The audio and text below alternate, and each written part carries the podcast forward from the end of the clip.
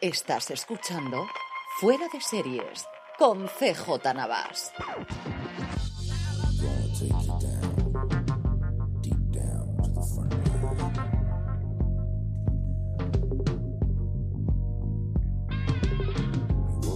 Desde la mirilla de Bond, James Bond, desde el Amazonas, California, estás escuchando streaming de Fuera de Series, el programa que semana a semana te trae todas las noticias, comentarios y curiosidades del mundo de las series de televisión. Yo soy CJ Navas y para hacer repaso de lo mejor y lo peor de los próximos siete días, los que van del 27 de mayo al 2 de junio del 2021 en el mundo de las series, me acompaña como siempre Álvaro Nío. Álvaro, ¿cómo estamos? Pues muy bien estamos, ¿qué tal? Con la lengua afuera y es que tenemos noticias de ultimísima hora que vamos a comentar ya mismo. Y eh, ya había los rumores en la semana pasada de esa compra de la Metro Goldwyn Mayer por parte de Amazon, que es con lo que vamos a empezar. Tendremos, como siempre, un poquito después nuestras críticas. Tendremos, como siempre, nuestra agenda de toda la semana que nos traerá Maricho Lazabal. Tendremos, evidentemente, los Power Rankings y vuestras preguntas. Y esta semana, porque nos queda solo un episodio de Mero Fistown, el tema del debate o el tema de conversación que habitualmente tenemos Álvaro y yo hemos decidido dedicárselo a qué esperamos de ese último, de este séptimo episodio lo dejaremos, eso sí, para el final del programa, por así, aquellos que no estéis al día con, con la serie, que creo que serán bastante pocos, porque está siendo un pequeño fenómeno, pequeño gran fenómeno de este arranque de año, eh, lo podéis ver o lo podéis escuchar sin spoilers. Pero Álvaro, como comentaba desde el principio, lo primero que tenemos en cuanto a noticia, justo cuando estamos emitiendo esto en directo el miércoles a las tres y media, eh, a través de Twitch y a través de YouTube, es que ya se ha confirmado la compra de la Metro Goldwyn Mayer por parte de Amazon.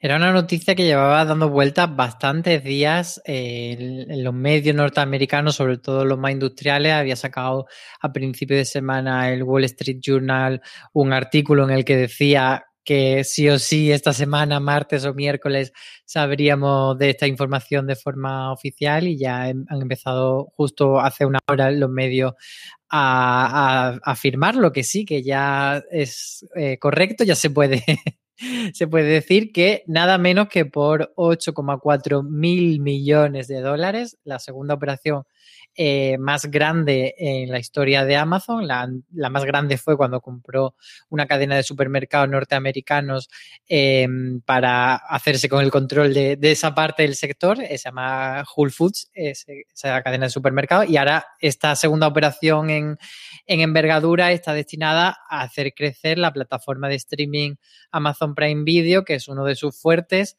y así intentar, bueno, sumarse a la guerra del streaming frente a Disney Plus, que está ahí, como todos sabemos, que compró Fox, a Netflix, que fue la pionera en meterse en este campo, y a Warner Media y Discovery, que comentamos la semana pasada, van a hacer una, una fusión ahí, una especie de compra alianza para hacer una nueva empresa que también mm, entendemos que, será muy potente.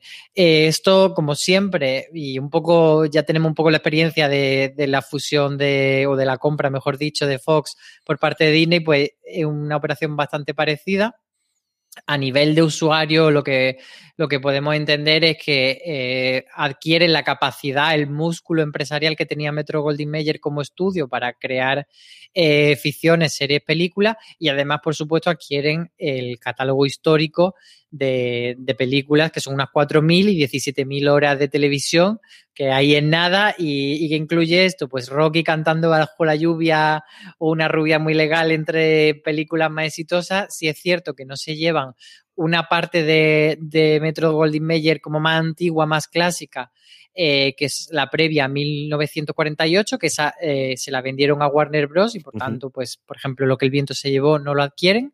Y luego, pues, eh, pasa a ser Amazon la propietaria de Metro Goldwyn Mayer Television, que es quien produce, por ejemplo, El cuento de la criada o Fargo.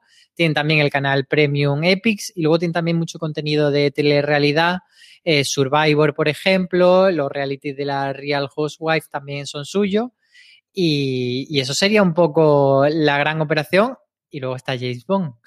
Y luego está James Bond, que la cosa es un poquito más complicada porque ahí los herederos de Broccoli, de, de, aquello que veíais siempre de Broccoli cuando veíais las películas de James Bond, se mantiene no exactamente el 50%, no es tanto un, tema de porcentajes de quién se lleva los beneficios, sino la capacidad de control. Es decir, ellos tienen control en cuanto a casting, tienen veto en cuanto a los guiones, tienen mucha mano para poder hacerlo y en un momento dado, si se queriese desarrollar eh, la franquicia de James Bond más allá de, de las películas para poder hacer series o para poder hacer documentales o cosas por el estilo, los dos hijos de, de Broccoli siguen teniendo esa capacidad, como os digo, de veto dentro de la franquicia, pero desde luego, pues es uno de los pioneros en el mundo de Hollywood, una de las eh, productoras centenarias que cae en esta guerra del streaming o que se fusiona y quedan poquitas independientes, queda por ahí Lionsgate por un lado y quedan poquita cosa en el que se puedan mover, pero desde luego, como decíamos hace dos semanas cuando comentamos la primer momento, el, ese movimiento entre Discovery y AT&T para la, la, la, fusión de Discovery y de lo que antiguamente era Warner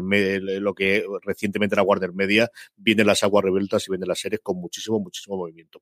Hablando precisamente de Warner, hablando de HBO Max que comentábamos antes, la semana pasada dimos la noticia de que ya se sabía la fecha de estreno del especial de Friends, que era una de las grandes bazas de salida y que no se pudo rodar en su momento por la pandemia, que en España de inicio no se va a estrenar y han corrido mucho, mucho de HBO España para que se pueda emitir también aquí en nuestro país. ¿eh? Sí, al final sí que se va a ver esta semana el especial de Friends. Eh, como decimos, en principio dijeron que no, que no lo tenían. Luego dijeron, venga, vale, sí.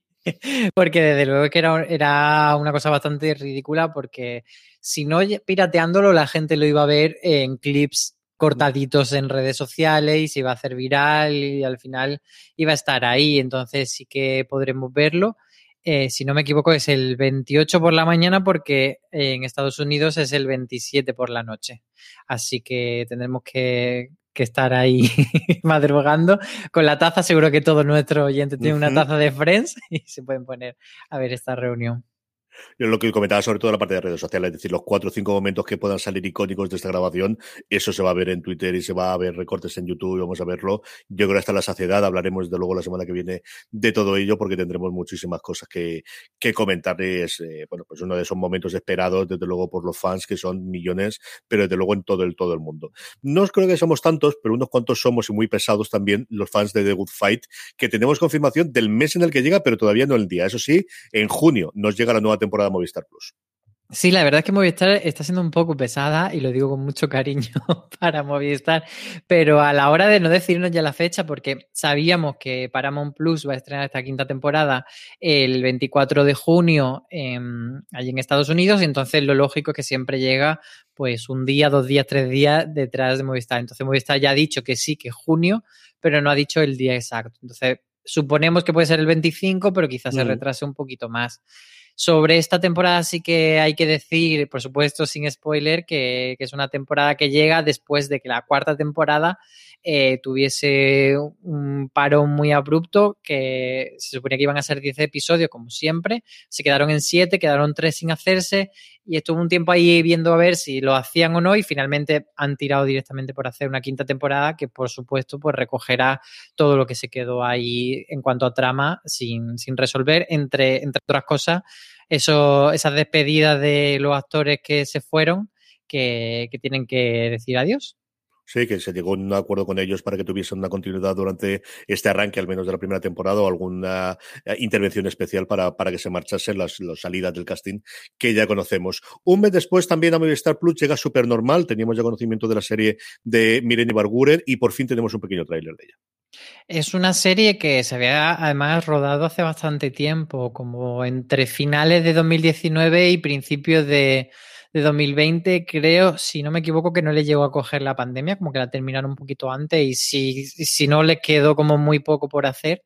Y, y, se ha ido ahí retrasando el estreno y la verdad es que apetece ver esta serie porque miren Ibargure está divertidísima en el tráiler. Eh, básicamente es una eh, directora de un banco de inversiones que intenta llevar a la vez su trabajo como super jefaza y, y pues lo que es la vida labor, la vida personal con una familia con tres hijos, etcétera. Y veremos a ver qué tal será esta serie. Son seis episodios eh, de media hora, como suelen ser las comedias de Movistar, y llegará en julio también sin fecha exacta todavía, pero bueno, ya sabemos que es la siguiente serie después de Paraíso, que es la serie que estrenan en, en junio. Mm. Y de la que sí tenemos fecha, no del estreno de esta nueva temporada, sino de la siguiente, que realmente es la misma, partido en dos, como recientemente está haciendo Netflix. Esta eh, volúmenes, que es como he decidido llamarlo, volumen 5 de volumen 6. Estamos hablando del mayor éxito, desde luego, patrio de la, del gigante rojo, de la casa de papel, 3 de septiembre y 3 de diciembre, Álvaro. Efectivamente, es la temporada final de, de, La Casa de Papel en la que ya se va a resolver este atraco del Banco de España. No han dicho nunca a ciencia cierta si luego no habrá otro atraco y por tanto otra temporada, otra parte. Pero sí que es curioso esto que tú dices, que eh, llevan, además que eh, nosotros le llamamos cariñosamente temporada 5, pero oficialmente es parte 5 y luego esa parte 5 dividida en dos volúmenes que como tú decías eran en septiembre y en diciembre. Entonces, yo también me pregunto, ¿parte de qué? O sea, ¿estas cinco partes son una temporada o, o, o de qué? Parte del producto de visual, ya está, esto es lo que tienen. Sí, porque nosotros hemos acostumbrado a llamar temporada, los más puristas que siguen las series inglesas hablan de series, ellos no se hablan de temporada, sino de series, y últimamente es que eh, con estos partes de trozos de eh, cantidad de episodios, no sabemos si es la primera parte, la parte uno, la parte de la primera serie, la parte de la primera temporada, o exactamente qué. En fin, que tendremos Según la Wikipedia, eh, son las cinco partes de la temporada 2, y la temporada 2 sería toda la parte, o sea, toda la etapa de Netflix pero tampoco me creo yo que esto sea muy oficial, sino que alguien lo ha puesto en Wikipedia así. Así que nos quedemos con la duda. Quedémonos como se quedará todo el mundo, que nuevos episodios de La Casa de Papel el 3 de septiembre y luego volveré a ver más episodios nuevos de La Casa de Papel el 3 de diciembre. Un poquito más nos faltará para la nueva producción de la televisión pública, televisión española, eh, prepara una thriller llamado Sequía. Sí, y además es curioso porque es cierto que, que Televisión Española lleva bastante tiempo haciendo coproducciones, pero hasta ahora, si no me equivoco, en los últimos años no habían hecho con la televisión pública portuguesa, que es la RTP. Sí que se hizo con la RTP aquella serie de Agua Seca que la hizo la televisión gallega eh, autonómica con esta televisión eh, portuguesa y ahora es televisión española la que hace esta alianza para un thriller que tiene como protagonistas a Elena Rivera, a Rodolfo Sancho y a Miriam Gallego. Miriam Gallego vuelve después de Águila Roja y de esa inefable serie política, pero Elena Rivera la estamos viendo muchísimo. Mucho, mucho. Últimamente eh, está, de hecho, en emisión la serie Alba, pero también la vimos en, en esta serie de. Mm, ay, se me ha ido la de Isabel Allende. Eh, ¿Me lo vas a decir tú ahora mismo? Uf, se me ha ido también a mí totalmente. La de la conquista de Chile. Pues la, vamos a llamar la, serie de la conquista de Chile hasta que recordemos el nombre, que precisamente era una coproducción también con la televisión pública eh. chilena. Entonces, la verdad es que me parece que más allá de, de la noticia de, de esta nueva serie que tiene ahí como un punto también de, de subirse a, a, a estas cosas de de conflictos un poco relacionados con el clima y un universo distópico y tal. Bueno, pues me, interesa mucho el, a nivel industrial que Televisión Española esté tejiendo esa serie de alianzas. También tiene, por ejemplo, Sin Límite en coproducción con, con Amazon y de repente parece que la forma en la que está encontrando de sobrevivir a la nueva etapa es bastante interesante y pasa por ahí, por tener compañeros de viaje. Total, absolutamente. Inés del alma mía, era la serie que nos estaba mandando también a través del chat, Antonio Rivera, que mandamos un beso muy fuerte desde aquí, que nos está escuchando. Pasamos de las noticias a las críticas y la primera que tenemos es El Vecino. El Vecino termina su segunda temporada eh, coronándose como una comedia absurda, decíamos nosotros en la crítica. Sí, la vio Beatriz, que además es quien estuvo haciendo las, las, entrevistas de la temporada y de hecho recomiendo que veáis un juego muy divertido que, que hizo con los actores de a ver cuántos saben sobre, sobre superhéroes, sobre series de superhéroes y enfrentó ahí a los dos equipos que tenía en el Junket y algunos sabían más que otros, pero desde luego se lo pasaron muy bien y fue un vídeo muy divertido. Eh, lo que nos contaba Beatriz en, en su crítica es que, eh, bueno, tuvo una primera, una primera temporada que a ella le gustó, pero que era como un poco temporada de afianzarse y que en esta segunda temporada se nota mucho más que ya todas las piezas han encajado, que está en su sitio y que se disfruta más y que junto a los protagonistas que ya teníamos eh, asentados y que ya le había cogido cariño, pues vienen otros a reforzar todo ese universo y la pena es que, han decidido terminar eh, el vecino en esta segunda temporada, un poco con esa estrategia que tiene Netflix de anunciar temporada final como si, pero viendo la temporada, a Beatriz le queda claro que había mucho más por donde tirar con el vecino y que y ella pide que hagan una tercera temporada que parece que no se va a hacer. Pero bueno, y habrá, por cierto, un artículo en fueradeseries.com sobre qué esperaban los actores de esa hipotética tercera temporada, que puede ser un artículo también muy interesante. El vídeo que dice Álvaro de verdad que nos ha quedado muy divertido y hay que se ha currado un porrón del montaje con las puntuaciones y con los puntitos y todo demás. Pasaros por youtube.com barra fuera de series, que verdad que nos queda, yo creo que se ha quedado muy, muy chulo. Para toda la humanidad, nos habla de ella Aloña Fernández Larrechi. Y además dice con un titular muy contundente que es la razón, la mejor razón para suscribirte a Apple TV Plus. Y dice, lo siento, te Lasso. No sé si tú estás de acuerdo con ella, pero, pero bueno, lo que nos viene a contar es como, como la serie esta, eh, que es una una, una que viene a contar una carrera espacial diferente, si hubiese sido de otra manera, que tuvo unas críticas en la primera temporada, bueno, normal, pero que luego se ha ido afianzando mucho en, en las siguientes y, que al final sí que se está desvelando como un producto bastante interesante la plataforma. Tanto como te Lasso, ¿no? Es que son, son dos distintas, pero sí entiendo la parte de la que ella cuenta de, de, te ofrece mucho más. Ted Lasso yo creo que tuvo el momento y al final tiene esa parte de que es comedia y solo es una temporada y nos falta ver qué va a ocurrir en la segunda cuando se estén en verano. Yo creo que para toda la humanidad lo que demuestra en su segunda temporada es que va más y el proyecto que tienen ellos, desde luego, y Apple parece que está en el plan que estaba Netflix hace seis años de darle carreta a los creadores y darle el dinero que haga falta, ellos dicen que quieren hacer siete temporadas porque tienen la idea de hacer una temporada por cada década. Empezamos en los años 70, vamos a los 80, ya sabemos de anticipo que para la siguiente vamos a ir a, los años 90, tal y como se cuenta al final, que no voy a contar demasiado, pero vamos, que es la evolución que tiene eh, la serie, vamos a ir cambiando de personajes porque lo que estamos montando es, como decía Álvaro, esa ucronía o esa historia alternativa en el que en un momento dado algo ocurre con nuestro mundo y tenemos que la carrera espacial nunca llega a terminar y se sigue cada vez avanzando además década tras década con cambio de personajes incluidos porque realmente lo que importa es esa para toda la humanidad esa exploración espacial. A mí me ha gustado muchísimo la segunda temporada. Yo creo que tiene mm, eh, el, punto es en el que sabes de, han aprendido de los errores que pudieron tener en la primera temporada, de las cosas que podían hacer o que te podían dejar de hacer, tienen la seguridad de que van a poder contar todo lo que quieren en el futuro porque Apple se lo ha garantizado. Y a mí, que la carrera espacial, todo lo que gusta la ciencia ficción, a mí la parte de la carrera espacial nunca es una cosa que me haya interesado demasiado, ni que me haya traído, ni que he sido un gran seguidor, ni he visto la más de la mitad de las películas, nada por el estilo. A mí me ha gustado muchísimo. De verdad que no era, si me pone ciencia ficción de cualquier cosa, esta también me rechinaba tenía detrás Ronald de Moore, tenía algunos actores que me gustaban muchísimo como Michael Dornan, el que vi en su momento en Patriot, eh, o Michael Kinnaman o algunas de las del resto de las actrices, mm, y a mí la segunda me ha fascinado, era la serie que yo más ganas tenía de ver los viernes por encima de, de, de, Falcon y el Soldado de Invierno cuando se montaban, cuando se estrenaban simultáneamente, de verdad que a mí sí me ha gustado mucho, mucho, mucho, mucho. Eh, cuéntame cómo pasó, ha gustado mucho en casa de Marichu, acabaron total y absolutamente los pañuelos, pero tuvo tiempo una vez que haya acabado y desconsolada de esta temporada para escribir pues una maravillosa crítica de lo mucho que le ha gustado esta última temporada. Sí, vamos a intentar hablarlo sin spoiler porque es verdad que pasa algo muy gordo al final de la, de la temporada que muchos medios han desvelado en los titulares sin ningún tipo de piedad porque aquí se entiende que, no hay spoiler, bueno, nosotros vamos a, tener un poquito más de cuidado, pero bueno, hay un gran suceso al final de la temporada y, y bueno, pues Marichu comenta cómo le ha hecho sentir eso y lo que supone para los personajes, que no quiero desvelarlo por si acaso alguien todavía la lleva y la va viendo, que tampoco sería raro la vean en la web de televisión española o en Amazon, que también la tiene en catálogo.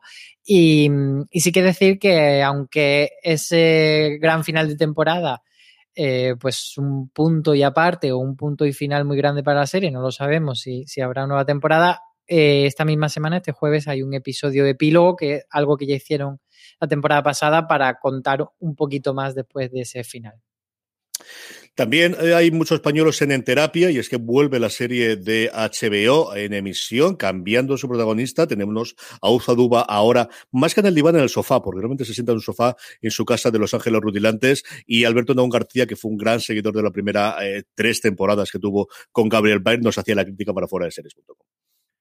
Y en general mm, su, su, resultado es positivo, pero sí que señala que eh, está eh, desnivelado el, el, diván, como él dice, y es algo que muy, bueno, muy clásico de, de, en terapia. Ya le pasó en las temporadas anteriores que, bueno, hay pacientes que te interesan más y pacientes que te interesan menos, y es uno de los grandes escollos para el visionado. Uno puede optar por saltarse los episodios de del señor o la señora paciente que no le interese, pero, pero bueno, por lo menos yo creo que al principio sí que hay que darle margen para, para que crezca. Él dice, por ejemplo, que quien más le interesa es Colin, que es el personaje de John Benjamin Hickey, mm. y, pero sí que lo bueno que, que tiene es que señala que, que la pieza central de En Terapia, que es esa psicóloga, eh, sí que le gusta. Entonces yo creo que eso era lo, lo más importante, el, gran reto que tenía Duba era medirse con, con, aquella gran interpretación de Gabriel Bryan, que era el centro y era súper aplaudida. Entonces, salvada esta asignatura, creo que la gente que disfrutó en terapia en su momento o quien no la vio pero le, le interesa este formato le, le puede llamar bastante la atención. Yo creo que lo comenté la semana pasada, Duba está inmensa, de verdad, y en un papel tremendamente complicado. Y he dado varias entrevistas diciéndolo mucho que le ha complicado llevar este, este papel adelante o haberse preparado, eh, la complejidad que tiene y el momento en que se ha rodado. Y sobre el resto de los personajes, a mí me han gustado todos, coincido en algunos de lo que no le han gustado. Ahora, discrepo mucho en la parte que dice Alberto sobre el personaje de, de Anthony Ramos, que es el adio, que el, el, el con el que comienza, el, que tiene los lunes, por así decirlo, el, eh, la terapeuta, porque a mí me ha gustado mucho más de lo que le ha gustado de hecho, es mi personaje de todos los que hace terapia, dejando aparte ese cuarto día en el cual ella se enfrenta a sus fantasmas, que es igual que ocurría antes con, con el viernes o con el último día en, la versión anterior con Gabriel Byrne, mm, dejando esa parte que siempre he tenido un poquito más de meollo y un poquito más de, de intríngulis. De los tres pacientes que nos plantean aquí, con el de mí es el que más me ha gustado. De los tres, yo creo que he visto tres semanas completas, que eh, Alberto había visto eh, solamente dos. Eh, seguimos con Apple TV Plus. Yo tenemos un programa hablando un montón de ella y es que Ciclos, la primera producción internacional, porque sí, Ted Lasso se rueda en Inglaterra, pero al final no deja de ser una producción americana, pero la que sí que es británica es Ciclos y su segunda temporada nos llegaba y Juan Galonce nos hacía la crítica para fuera de series. Es una serie que yo creo que eh, ha dado muy poco que, hablar y que quizá podría ir convirtiéndose en esa serie que, que bueno, después de, de Ted Lasso, después de ver las apuestas más llamativas de Apple, la gente que se va haciendo suscriptor de la plataforma, puede ser una de las que vaya descubriendo poco a poco. Eh, se trata de una serie sobre una pareja que no puede tener hijos y, y, en la segunda temporada se embarcan en decir, bueno, pues vamos a adoptar. Eh, hasta aquí la sinopsis y, espero que, no se considere spoiler, pero lo importante es eso, que Juan Galonce eh, destaca que es una serie, mmm, bueno, pues esas comedias tiernas que, buscan el humor, que tienen situaciones descacharrantes, que, que es como, pues eso, muy de acompañarte, muy calentita, pero que, sabe mmm, además construir una trama horizontal, que es la que comentaba antes, pero también tiene situaciones de pequeñas historias en cada capítulo y, y, ya te digo, él, él dice que, que, está encantado con que esté renovada para una tercera temporada y que la recomienda muchísimo. Así que quien tenga Apple TV Plus, quizá esta sea la, la serie que desconoce y que puede ponerse a ver.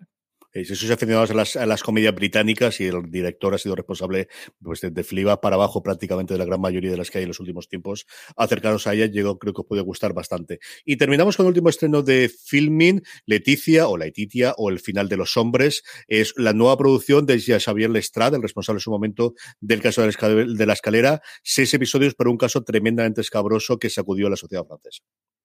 Sí, fue un caso criminal eh, de 2011 que adquirió mucha, eh, mucha relevancia, como dice Aloña, porque fue utilizado políticamente por Sarkozy y luego generó bastante mmm, conversación social, incluso manifestaciones a raíz de, de, esta noticia. Era una chica joven de 18 años que cuando volvió a casa eh, fue asesinada y entonces eh, la serie eh, sí que mm, causó en principio cierto rechazo porque se podía entender como, eh, como un poco morbosa, pero bueno, Aloña eh, dice que, está hecha eh, de una manera compleja, que está hecha mm, de una manera, eh, pues eso, desde una...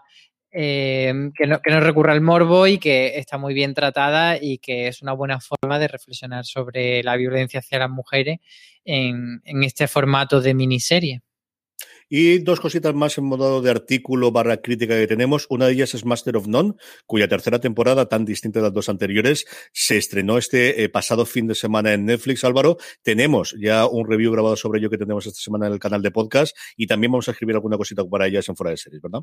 Sí, la crítica está a punto de salir. Lo que pasa es que es tan bonita la temporada que, que me está costando ponerlo en palabra y, y que se queden impresas esa palabra. Pero sí, hicimos el, el review con Israel y yo. Y la verdad es que yo creo que nos quedó bastante bien ese review y, la gente que, que, haya disfrutado la temporada le va a gustar. Es una temporada que he de decir que creo que mucha gente se va a quedar fuera o que le va a parecer aburrida o lenta o que mucha gente no va a entrar porque en cierto modo es un poco diferente a lo que fue Master of None, se aleja más de la parte de comedia y se centra en el drama y también generacionalmente salta de esa etapa de los 20 hacia los 30 ahora a centrarse en, digamos, de los 30 hacia los 40, entonces sí que es suficientemente distinta. De hecho, hay una curiosidad que es que lo comentábamos en el Razones, que en el póster eh, no hablan de Master of None dos puntos momentos de amor, sino Master of None presenta momentos de amor, que es como casi una forma de decir, eso es una franquicia y una serie nueva. Y la verdad es que me parece muy llamativo porque yo sí que creo que es casi más una serie diferente o un spin-off. Sí, Alan Young, al que lo he escuchado yo bastantes entrevistas en, los medios americanos en la última semana, porque ha tomado la rienda Seran. Sari no ha aparecido en absolutamente nada que yo haya visto ni en, ni en texto ni en podcast en las últimas dos semanas. Y preguntábamos precisamente eso y es, le estuvieron dando vueltas a cómo hacer esa parte y decidieron hacer ese Master of None presenta y él decía que se guardaban esa idea para si en un futuro tenía más recorrido, más allá de poder hacer nuevas temporadas de Master of None, que tenían en cartera. Él dijo que tenían cosas escritas entre él y Aziz Ansari y que poco a poco quieren ir desarrollando y tenerlo hacia adelante. Y por último, un artículo que escribió Marichu Lazábal sobre el joven Sheldon. Pues sí, el final la, temp la, temporada ha llegado a su fin y lo que ella destaca es que, bueno, al final es una serie sobre un niño o sobre varios niños, porque también están eh, los hermanos, y que irremediablemente pues se ha acercado a un punto de no retorno en el fin de esta cuarta temporada porque los niños van creciendo y tienes que hacer una serie diferente. Yo creo que le ha pasado también a otra, otra serie de, de esta forma. Por ejemplo, de Middle, pues tenía ese niño entrañable al principio que cuando acaba la serie ya era un bigardo, entonces, o a los chicos de Modern Family. Entonces tienen que ir adaptando a, a esta evolución y, y, la verdad es que ella está muy contenta y muy sorprendida sobre la evolución. Así que quien, quien sea seguidor de la serie, que busque, busque este artículo también para, para leerlo. Dentro de nada tendremos a Marichu Zabal. Antes recordaros que si no os queréis perder ninguna de las noticias, ninguna de las críticas, ninguno de los artículos de fuera de series, uniros a nuestro canal de Telegram, telegram.me barra noticias FDS, todo seguido, y así cada vez que colguemos cualquier contenido en la web, os avisaremos automáticamente cualquier vez que hagamos cualquier podcast o cualquier otro contenido dentro de fuera de series. Ahora y así, vamos con Marichu Zabal y con la agenda de la semana. Matichu, ¿cómo estamos? Pues muy bien, una nueva semana, de estas que viene además muy concentradita, ahora lo veremos, pero mm. vienen un par de títulos que, que, ya apetecen. Y os hago un spoiler, viene la segunda temporada de La locura de Ragnarok. En fin, arranco. El jueves 27 de mayo, como iba diciendo, eh, empezamos nuestra semana de fuera de series con la segunda temporada de Ragnarok en Netflix, que espero nos dé por lo menos lo mismo que nos dio la temporada anterior, que fue muy satisfactoria. Netflix además estrena Black Space. Y con eso cerramos el día. El jueves 28 de mayo, antes que hablabais de las partes de series, viene la segunda parte de la quinta temporada de Lucifer en Netflix. Es esta serie que Netflix revivió y que le está sacando buen rédito. Y la tercera y última temporada del método Kominsky. Por su parte, Amazon Prime Video estrena Parot, de la que yo, por cierto, ya he visto unos cuantos episodios y not bad, not bad.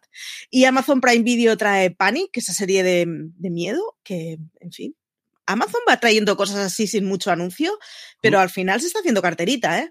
Disney Plus Star estrenará Rebel, Cosmo trae la segunda temporada de Motherland y HBO España trae la reunión de Friends, ese no es episodio final, pero ese sí reencuentro, esa reunión, ese, ese espectáculo que, que, nada, que por fin podremos ver en España, que ya en fin, ya vi, yo ya tenía asumido que me iba a tener que comer 25.000 cortes en Twitter.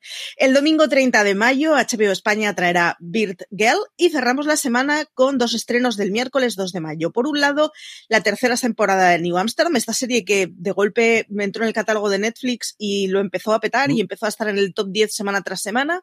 Y la quinta temporada de Kim's Convenience. Así que con eso cerramos la semanita.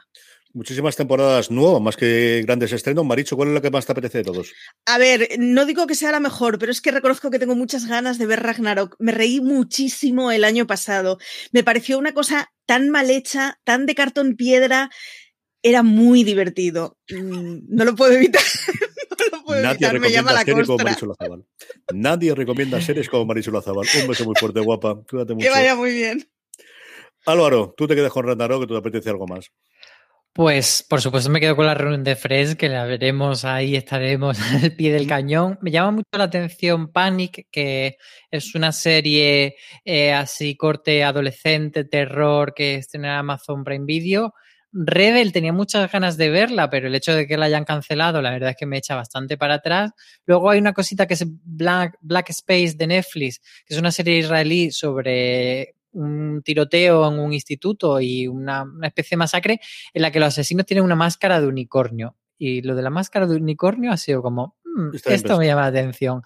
Pero he de decir que lo que más ganas tengo de ver esta semana, además del final de Mare of Town, es por supuesto el estreno de Drag Race España el domingo en A3 Player Premium, que no lo hemos incluido en la agenda porque no es una serie, pero es lo que a pero mí me va a tener de cabeza. ¿Y esta cómo funciona? ¿Se estrena antes en el Antena 3 Player Premium y luego Antena 3 o va solamente a Premium? No, va solo a Premium y además han creado un canal para que pueda la gente verlo a la misma hora, porque había como las dudas de, bueno, se estrenan los domingos, pero ¿a qué hora? Entonces hacen un canal para que empiece la emisión. Entonces tú te conectas a ese canal y te sale un cartel, ya lo hicieron como de prueba esta semana con el Meet the Queens, que es el programa con uh -huh. el que presentan a las reinas, y entonces tú te conectas y te dice, en breves momentos aparecerá, y en, a las 8 empieza, y entonces lo puedes seguir como si fuese una emisión lineal, y luego ya verlo pues eh, como un contenido de catálogo normal directamente en premium. Curioso, curioso, curioso. Yo sé que en mi casa se verá desde luego Lucifer, se verá desde luego la nueva temporada de New Amsterdam y veremos sin ningún género de dudas la reunión de Friends. El resto, Parot, a mí me llama mucho desde el momento inicial de la concepción. Tengo ahí para, para poder verla, no he podido ver alguno de los, de los episodios durante esta semana, pero yo creo que sí me pondré a ver el nuevo thriller de Hogarte, a ver qué, que funciona sobre todo por la parte de thriller. Vamos ya con eh, los Power Rankings, vamos a ir con las preguntas de los oyentes y como hemos anticipado antes, terminaremos con teorías y de cara a Mario Town y hablar un poquito también de qué nos ha parecido hasta ahora la serie Álvaro y yo, pero antes de ellos, un pequeño pausa para la publicidad. Estamos ya de vuelta, vamos con los Power Rankings, vamos con las series más vistas por todos vosotros durante la última semana, un listado que hacemos semanalmente a partir de una pequeña encuesta que os colgamos siempre en fuera de series.com y también perdón, en esa, eh, en nuestro grupo de Telegram, telegram.me barra fuera de series, donde os preguntamos cuáles son las tres series que más os han gustado de la semana anterior. Eh, de esa forma hacemos nuestros Power Rankings. Unos Power Rankings que tienen bastante movimiento en la parte baja, luego la parte alta mm, prácticamente todo sigue exactamente igual. Pero empezamos con el puesto número 10, Superman y Lois, que ha vuelto a estrenar nuevos episodios y ocupa el puesto número 10 de Power Rankings. Sí, además eh, es una serie que, que, gusta un montón y que parece que, que es la que va a ser el, el, verdadero reclamo en las próximas temporadas para, para el Arrowverso después de que se cerrasen mm. varias series. Eh, en el número 9 tenemos una entrada un poco discreta, la del vecino, eh, la serie de Netflix que ya hemos comentado antes, que llegó el viernes pasado a la plataforma. En el 8 es Movistar Plus, la que coloca su nueva comedia, Reyes de la Noche. Se emiten los dos últimos episodios de los seis que componen, como suele ser habitual con las comedias en los últimos tiempos de Movistar Plus. Han escenado dos todas las semanas. Hablaremos un poquito de más de ella en esta semana en el canal de podcast de Fuera de Series. En el puesto número 8, como os decía, Reyes de la Noche, la comedia de Movistar Plus. Y en, por cierto, en la web tenéis la noticia de las declaraciones que ha hecho de la Morena, que no le ha sentado muy bien y sobre todo no es que no le haya sentado muy bien, sino que no ha entendido eh, que el juego de la serie es que, por un lado, sí se, se están fijando en esa, en esa rivalidad que tuvo con, con García, pero que luego el resto del, del, personaje no son exactamente ellos y él no, no ha sido capaz de, de, entenderlo. En el número 7 tenemos El Inocente, que baja tres puestos y parece que, bueno, bueno, que nuestros nuestro oyentes, que son bastante rápidos, pues ya han empezado a terminarse esta miniserie de Netflix.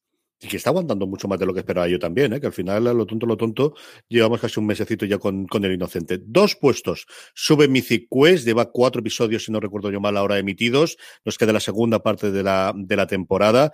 Eh, Mythic Quest, la comedia de Apple TV Plus, ocupa el puesto número 6.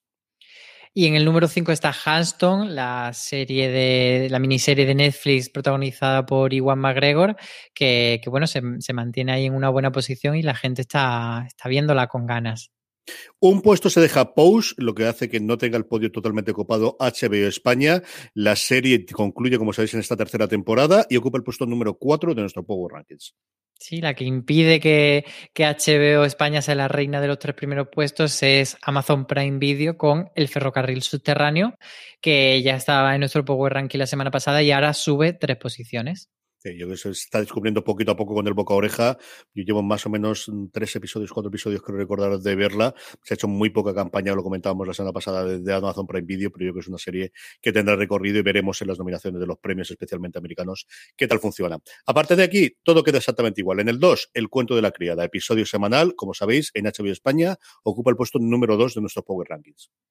Y para sorpresa de nadie, en el número uno está nuestra queridísima Mayor of Easttown, que a ver si es que Loki no se estrenado todavía porque estaba temiendo que of Easttown le iba a quitar el número uno en nuestro Power Ranking. A lo mejor era eso. Yo creo que HBO tenía intención de que la serie iba a funcionar bien y para eso contrató Kate Winslet y para eso tuvo esta producción, pero desde luego no el run run que se está formando. Hablaremos de ella dentro de nada. Antes vamos a responder algunas de las preguntitas que nos han habéis hecho llegar a través de las redes sociales, a través de nuestro grupo de Telegram. Eh, sabéis que las redes sociales somos fuera de series en todos los sitios, a través de eso o en directo, que sabéis que emitimos todos los miércoles a las tres y media y nos podéis escribir a través de Twitch, twitch.tv para fuera de series para ver todos nuestros directos y para escuchar la primera que tenemos es Antonio Raya, que nos dice, ¿se sabe algo de la nueva temporada de Billions? Y no se sabe absolutamente nada, nada, nada nuevo, Álvaro. Eh, bueno, se sabe pero muy poco. Eh, se sabe que la quinta temporada se quedó partida en dos, como a muchas series les pasó por el, el, coronavirus, y se sabe que ya empezaron hace poco, creo que fue en el mes de marzo, eh, a rodar estos episodios finales de la quinta temporada y luego por otro lado se sabe que la serie está renovada por una sexta temporada. Hasta ahí es todo lo que, lo que podemos contar, pero efectivamente, como tú dices, no hay una fecha ni nada cercano de, de cuándo vuelve Billions, pero bueno, sabemos que, que como siempre volverá a Movistar Plus y probablemente sea hacia el último tramo de 2021 cuando puedan estar disponibles estos nuevos episodios de la quinta temporada. Sí, cuando ellos cortaron justo antes de que se cerrasen en Estados Unidos, que fue a primero del 2020, anunciaban que tenía intención del resto de los episodios. Tradicionalmente las temporadas siempre han sido de 12 episodios, llegaron a emitirse 7 de esta quinta temporada. El, el poder tener la emisión antes de final de año, todos sabemos que eso ha sido absoluto y totalmente imposible el tenerlo. Yo entiendo que intentarán tenerlas antes de final de año, se están rodando ya, porque además se quedó totalmente, es decir, como un episodio más. No hubo posibilidad ni siquiera o algún intento de arreglo de guion para decir, bueno, cortamos a mitad de temporada no hay un gran cliffhanger ni hay ningún gran dos partes, esta es la parte 1 y esta la parte 2. Ya digo yo que no, que me está puesto en los últimos tiempos, la tenía un poquito abandonada y me he puesto al día otra vez con ella y realmente es un episodio de mitad de temporada habitual en el que tenemos, pues sí, la camperrada de toda la vida desde el principio de las temporadas que tiene Billions, pero nada de, de, un cambio. David Lucena nos pregunta, directo, bueno, mejor dicho, te pregunta a ti directamente, Álvaro, ¿y es qué te parece la serie de Netflix Special, si la has visto? Pues sí, vi la primera temporada, es verdad que han estrenado ahora la segunda y todavía no me he puesto con ella. Y y es una serie que le pasaba un poco como a Bonding, que fue una serie que estrenó Netflix también como un poco mm. por esa misma etapa. Y eran dos series que probaron esto de, del metraje reducido de entre, eran como episodios de entre 10, 14 minutos, una cosa así. Y ambas series, la segunda temporada, eh, le han subido el metraje a la media hora tradicional de sitcom. Y la verdad es que eso me ha hecho como como que me ha dado una pereza como de ponerme ahora con ella, no sé por qué. Quizá porque la gracia de esa serie era eso, que te las veía muy, muy de seguido, pero por el otro lado, los episodios tan cortos, al final lo que sumaban eran como una película cortada en ocho partes o en seis partes y me resultaron bastante olvidables. Special sí que tenía ciertos elementos de encanto, tenía el protagonista que además eh, mezcla la temática LGTB con la discapacidad y tenía como pincelada tanto, tanto de humor como de reivindicación que estaban bastante bien, pero no me acabó de, de resultar una serie imprescindible. Fue como un visionado normal, pero no, no especialmente satisfactorio. Y bueno, sí que tengo la, la, cosa de ver la segunda temporada por terminarla, que además es la última, y, y la han cancelado, que el creador ha dicho que sí que le hubiese gustado mm. continuar, pero bueno, ahí se ha quedado. Nos escribe Vir para decirnos si tenemos alguna novedad de las nuevas temporadas de The Expanse y de Marvel Miss Maisel y luego para decirnos si le ha gustado el podcast y que nos agradecía ese streaming donde pudo escuchar un poquito a David Beraín, eh, recientemente fallecido y que Álvaro tenía una entrevista de cuando en su momento presentaron el Palmar de Troya. ¿Sabemos alguna cosita de The Expanse y de Marvel Miss Maisel? Está todo exactamente igual, ¿no, Álvaro? Sí, es un poquito igual que lo que comentábamos con, con Billions. Eh, The Expanse eh, se emitió la, la última eh, muy recientemente y está renovada por una más. Si no me equivoco, es la sexta, ¿no? La que queda. Uh -huh. y, y, se sabe que es la última temporada. Entonces, habiéndose emitido tan, tan recientemente la quinta, pues esperamos que, que eso, que habrá que dejar pasar como por lo menos un año para, para esa última temporada. Y luego Maisel siempre tradicionalmente hace una serie que, que, Amazon ha estrenado en diciembre. En lo que no sabemos si este año eh, pues los parones del coronavirus le afectarán o por ser una serie que justo eh, no le tocaba ahí, pues haya dado tiempo a, a, deshacer ese, ese delay que tenían. Entonces, de momento tampoco hay información específica de, de la serie.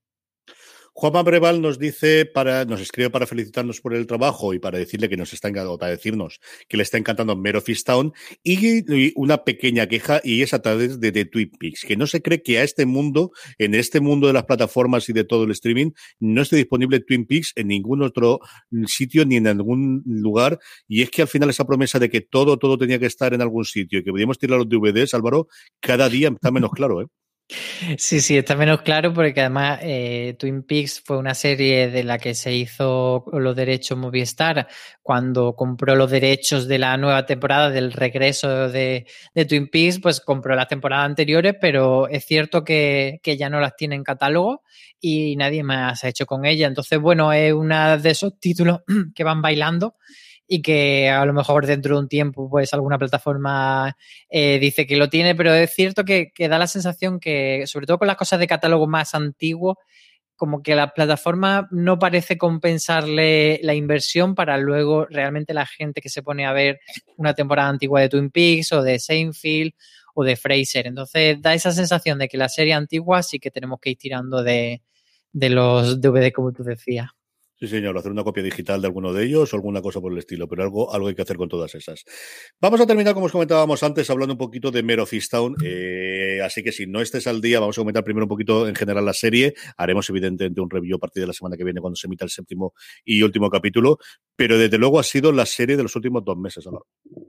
Sí, eh, yo creo que era una buena idea hacer este, este comentario previo, porque como tú dices, haremos un review, pero cuando llegue el review, bueno, vale, ya, ya lo has visto, ya sabes quién es el asesino, ya no puede mojarte. Entonces, eh, nos saltamos la, nuestra propia regla de streaming de, de, comentar siempre sin spoiler, lo hacemos aquí al final del episodio. Y yo creo que, desde luego, eh, bueno, lo hemos visto en los Power Ranking, que la gente está a tope con ella. Y, yo creo que, es muy merecido porque lo que hemos dicho siempre, una serie cuya premisa es la de siempre y de repente es súper innovadora porque hace un retrato de personaje eh, muy, muy particular, muy profundo, muy creíble, eh, se aleja de todos los clichés y eso que tenemos, el personaje de Kate Whitles parte de ese estereotipo de la investigadora con sus propios tormentos, etcétera, pero la forma en la que lo tratan resulta que no acaba siendo un cliché y yo creo que, tanto ella como bueno la madre que, que es maravillosa esa Jean Smart y como todo el resto de la gente del pueblo está muy bien construido y luego me parece que han sabido lanzar muy bien los misterios, dar pistas que no resulte siempre eso que, que a mí y yo creo que a mucha gente le acaba molestando que es el juego de la pista falsa y en cada episodio te, te pongo un sospechoso y luego resulta que no y yo como guionista soy más listo que tú, sino que creo que la información que nos están dando a veces es parcial, pero siempre es veraz. Y de hecho, en el, en el sexto episodio ya sabe bastante o tienes bastante información para intuir quién es o quiénes son los asesinos de Erin o los responsables de la muerte de Erin. Y aún así te deja con la incógnita de, bueno, esto es, pero me faltan cosas por descubrir. Sí, yo creo que ha conseguido esa parte de, eh, en cualquier otra serie lo veríamos claro de, vamos a ver, que ha confesado o que están hablando los dos hermanos Ross del asesinato, será uno, será los otros, serán los dos conjuntos, sabemos qué ocurrió, pero hasta el final estamos esperando algo distinto. Y yo antes de que nos metamos con la parte concreta de qué esperamos por el final o qué esperamos del último episodio, eh, comentar lo que está diciendo Álvaro. Yo tuve la posibilidad de ver los cinco primeros episodios que nos facilitaron la prensa eh, con el formato de screeners y era una serie que a mí me atraía mucho, que tenía muchas ganas de verla, pero es que la devoré. O sea, de realmente que fue uno de estos momentos te dices, algo distinto tiene. No sé, yo creo que es el conjunto de absolutamente de, de todas las cosas, de la interpretación, de la formato de contar la historia, una historia que al final tampoco te reinventa la rueda, que tampoco es que sea un gran cambio de género, que, que sea algo visualmente apabullante, pero sí muy bien rodado. Algo tiene el agua cuando la bendicen. No sé si es nuevamente que ha llegado en el momento junto, justo para buscar este tipo de tramas o este tipo de historias, pero está siendo un pequeño fenómeno en, el último momento. De verdad que a mí me está gustando mucho, mucho, mucho, mucho, mucho en los últimos, en los últimos tiempos. Son los Ross, ¿no, Álvaro? Digo yo. Sí, mm, evidentemente parece que los Ross eh, algo han hecho, porque tenemos la certeza de que Bill Ross llega ensangrentado y, y, se le ha visto. Entonces, porque ni siquiera es simplemente que el padre lo comente, sino que nos ponen el plano y nos dan esa certeza. Entonces, algo ha tenido que hacer Bill Ross y parece que si no ha sido él el asesino, eh, ha colaborado. Ahora bien, yo creo que el padre de, del bebé o quien tenía la relación con Erin no era mm, Billy Ross, sino que era el hermano eh, John. Y yo creo que ahí está todo, toda la chicha de lo que queda. O sea, cuando John le dice, bueno, vámonos ahí a pescar, mi intuición es que lo que quería era cargárselo y, que, y hacerlo pasar como un suicidio de, bueno, como había confesado eh, y quería confesar y tal, pues antes de meterse en la cárcel, se ha suicidado y me quito todas las culpas de encima. Pero claro, ahí va nuestra Mer a descubrir lo que pasa y, y, tal. Lo que pasa es que sí que a mí me resulta que quedan algunos cabos por, por atar que no sabemos si son pistas falsas o tal. Y sobre todo para mí el, gran interrogante es por qué Dylan, si no fuese eh, o no estuviese involucrado, de repente se pone a quemar los, los diarios y sobre todo se pone de esa manera tan beligerante a amenazar a la amiga de Erin. Entonces no sé si es simplemente porque se ve acorralado y no sabe cómo reaccionar, pero eso es lo que a mí me tiene escamado. Sí, yo creo que esa es la principal, de esa persecución que hacen en el coche tan, tan, eh, con tantísima mala leche. Y Dylan lo hemos visto que puede ser violento, aunque a veces momentos en los que parecía que sea, si no buena persona, medio buena persona. Aquí tampoco es que haya muchas buenas personas en general en toda la serie, pero ese momento de encañonarla directamente y apuntarle y decir ni te muevas ni digas absolutamente nada, es una cosa bastante, bastante rara. Como otra teoría que, que yo creo que hemos eh, comentado que se ha ido moviendo en los últimos tiempos, que es si estaba metido John Ross, si estaba metido su cuñado, hasta qué punto Lori podía saber. Y Lori no deja de ser la amiga amantísima de Mer, pero lo perdona absolutamente por amor, ¿no? Ella misma le dice cuando sabe que su marido vuelve a estar en las andanzas y engañándola de, ¿y qué hago si es que le quiero mucho? Y ese sí que sería un palo brutal para Mer saber que su amiga está, está detrás de lo que haya podido ocurrir con Eric. Sí, yo creo que mm, es que me resisto a pensarlo, pero creo que sí que pueden ir por ahí los tiros porque por un lado, al final la serie ha construido personajes femeninos muy complejos y sería como una forma de redondear el círculo, de decir, bueno, pues eso, tenemos a la madre, a la hija, a la nieta y luego tenemos a esta amiga que por un lado ha estado siempre ahí poniéndole literalmente el hombro a Mer y que luego resulta que, sí que estaba en el ajo del asesinato encubriendo de alguna manera.